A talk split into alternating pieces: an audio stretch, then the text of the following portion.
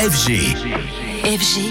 DJ Radio. Anthony, salut à toi. Ce matin, tu viens nous parler de Spotify. et de son bilan de l'année musicale 2023. Pour de nombreux utilisateurs de la plateforme de streaming, la fin de l'année rime avec le fameux Wrapped, ce résumé de l'écoute annuelle, ce que vous avez factuellement le plus écouté durant l'année écoulée et que vous aimez aussi partager généralement avec vos amis. Il y a peu, Antoine Baduel recevait dans la Hour le directeur éditorial de Spotify, Nicolas Duroy, s'il confirme que la grande tendance reste au rap qui continue euh, de dominer. L'électro est forte et l'électro française s'exporte très bien. Alors Offenbach, il est dans le top 3 des artistes français les plus exportés en 2023. David Guetta en 1, DJ Snake en 2 et Offenbach en 3. On voit qu'Offenbach est bien classé. DJ Snake et David Guetta, ils font partie du Billions Club. C'est les artistes qui ont avec un titre obtenu plus d'un milliard de streams sur Spotify. Et Kungs est entré dans Bien le sûr. club très privé avec This Girl. Voilà, on peut dire que l'électro se porte quand même bien. Et c'est tant mieux. Et toujours concernant Spotify, on entend revenir régulièrement une critique sur une éventuelle homogénéité au final. Les mêmes artistes, les mêmes styles qui viennent s'accaparer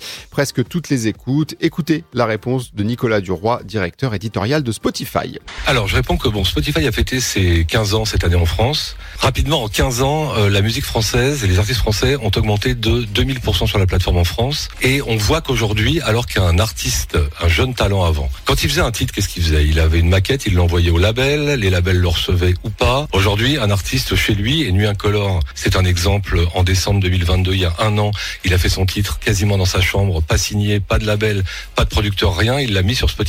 On a trouvé ça bien, on l'a joué. Euh, Huit mois plus tard, il était en cover de hit du moment, notre plus grosse playlist locale, et il faisait 40 millions de streams. Ça avant, sans le streaming et sans Spotify, c'était pas possible.